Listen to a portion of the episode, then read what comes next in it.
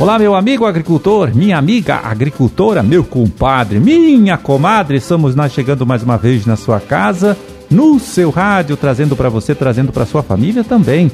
Mais uma nova edição do programa O Homem e a Terra, um serviço de comunicação do IDR Paraná, Instituto de Desenvolvimento Rural do Paraná e a Par Emater. Na produção e apresentação estou eu, Amarildo Alba, contando com a ajuda do Gustavo Estela, ali na sonoplastia. 24 de junho de 2021, quinta-feira, com a lua entrando na fase cheia às 3h40 da tarde. Bom, e para suas orações, deixa eu dar uma olhadinha aqui no nosso almanaque da igreja. Anote aí, é dia de São João Batista.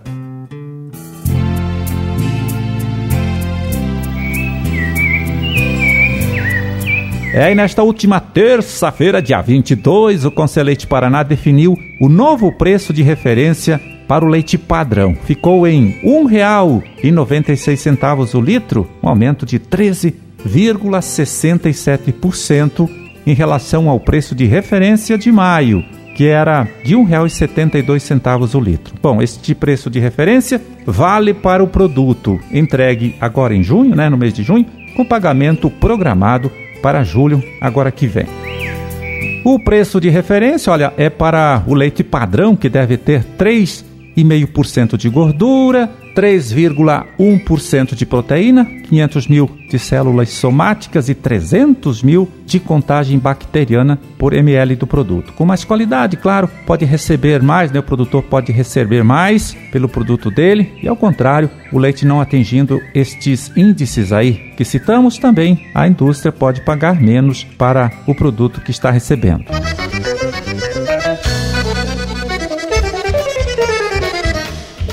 Também, nesta última terça-feira, dia 22, o governo federal anunciou o novo Plano Safra 2021-2022, que entra em vigor agora, no próximo dia 1 de julho, e vai até 30 de junho de 2022. Serão destinados 177 bilhões de reais para custeio e 73 bilhões de reais para crédito de investimento.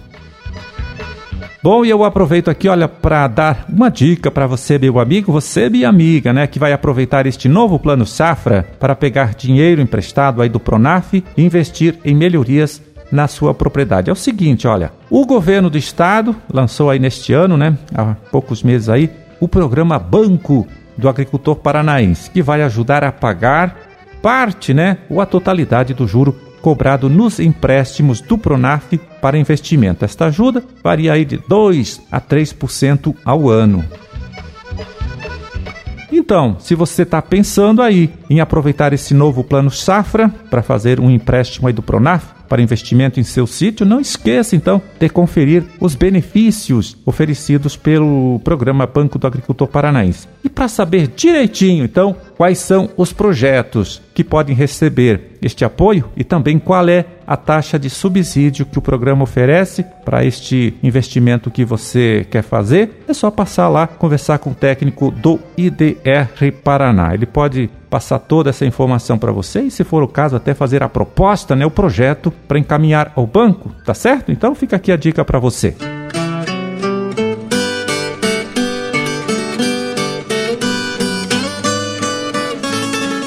E agora, quem chega aqui, mais uma vez, para falar com a gente, né, falar de uma fruta que tem potencial de cultivo aqui em nosso estado, é o agrônomo, extensionista Eduardo Agostinho de Santos, coordenador estadual do projeto Fruticultura aqui do IDR Paraná. O Eduardo, que tem feito esse trabalho aqui com a gente para marcar a celebração, né, agora 2021, do Ano Internacional das Frutas e Vegetais, definido pela ONU, Organização das Nações Unidas. Conta pra gente, Eduardo, explica aí. A fruta dessa semana é o melão. É uma pertence à família das cucurbitáceas, né? Mesmo família das abóboras, né? Da melancia. É originário da África e da Ásia, né?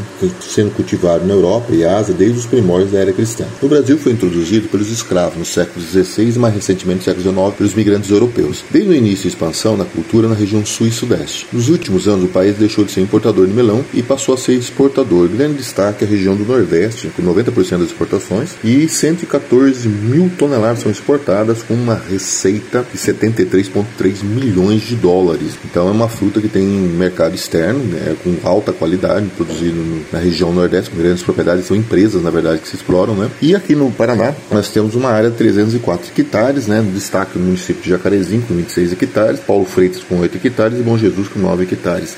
Porém, você tem áreas muito pequenas sendo exploradas a nível de pequena propriedade. Né? Está presente em 110 municípios. Né? Nós temos um VBP de 7 milhões de reais gerado pelo cultivo e uma produtividade ainda baixa comparado às produtividades que pode atingir a cultura de 12 toneladas por hectare, podendo atingir 30, 35 toneladas por hectare. Então, é uma cultura que exige tecnologia, exige conhecimento, né?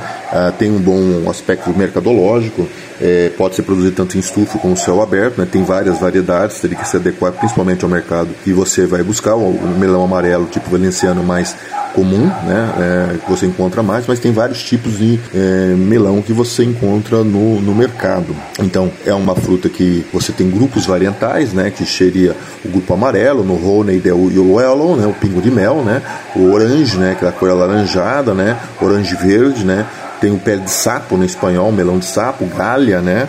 É, você tem o, o cantaloupe, né? O charantais, melão francês, né? Você tem o melão japonês endilhado, né? E o caipira, melão de cheiro caipira, que você às vezes encontra, às vezes, vendedores. E um híbridos, né? Você colocando uma cultura que exige alta tecnologia, o grande conhecimento técnico sobre a cultura. Existe várias limitações que você pode ter, desde pragas e doenças, né? Que podem ocorrer na cultura. Então é uma fruta que tem um grande potencial, porém ela tem que ser feito um grande estudo de mercado para você poder entrar e normalmente você vai encontrar isso em um público seleto, né? Que você encontra muitos em restaurantes, em cafés da manhã, né, justamente pelas qualidades é, nutricionais que oferece. E você tem aí no, no mercado aí que de repente pode ser uma, uma alternativa ou pequena propriedade também, principalmente cultivos protegidos e muito cuidado com as pragas e doenças, principalmente nematóide e outra coisa, uma cultura que exige polinização. Se você não tiver a polinização muito bem feita, você não vai ter altas produtividades. Por essas semanas, fica por aí. Valeu, Eduardo, mais uma vez, muito obrigado. Um forte abraço aí para todos vocês da região de Maringá e até a próxima semana.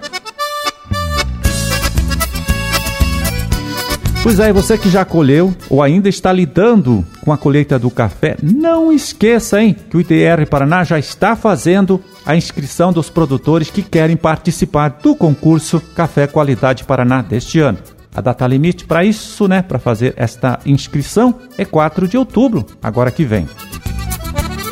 Então, o concurso, olha só, é uma promoção da Câmara Setorial do Café, junto com o IDR Paraná, Secretaria de Estado da Agricultura e Associação dos Engenheiros Agrônomos de Londrina, com apoio da ABIC, que é a Associação Brasileira da Indústria de Café, Sociedade Rural do Paraná e Anater. Ah, o economista Paulo Sérgio Franzini, secretário executivo da Câmara Setorial do Café, é quem explica então agora aqui para gente a importância é que tem este concurso e também as novidades da edição deste ano. Vamos ouvir. O concurso Café Qualidade Paraná, ele tem como objetivo valorizar e fortalecer a produção de cafés especiais, buscando aí novos negócios, novos mercados para os produtores e, por consequência, aumento da renda. Este ano nós temos uma novidade nesta 19 edição, que é a inclusão de uma nova categoria, chamada de fermentação induzida. Então os produtores podem participar, Dessas três categorias, ele pode escrever lotes até em duas categorias. Ah, o prazo máximo de inscrição, prazo final é no dia 4 de outubro. O concurso tem três categorias, né? A do café com fermentação induzida, novidade da edição deste ano, que o Franzini acabou de anunciar a categoria do cereja descascado e do café natural. O produtor pode inscrever né, o seu produto em até duas destas três categorias. A inscrição, olha só, não tem nenhum custo para você cafeicultor.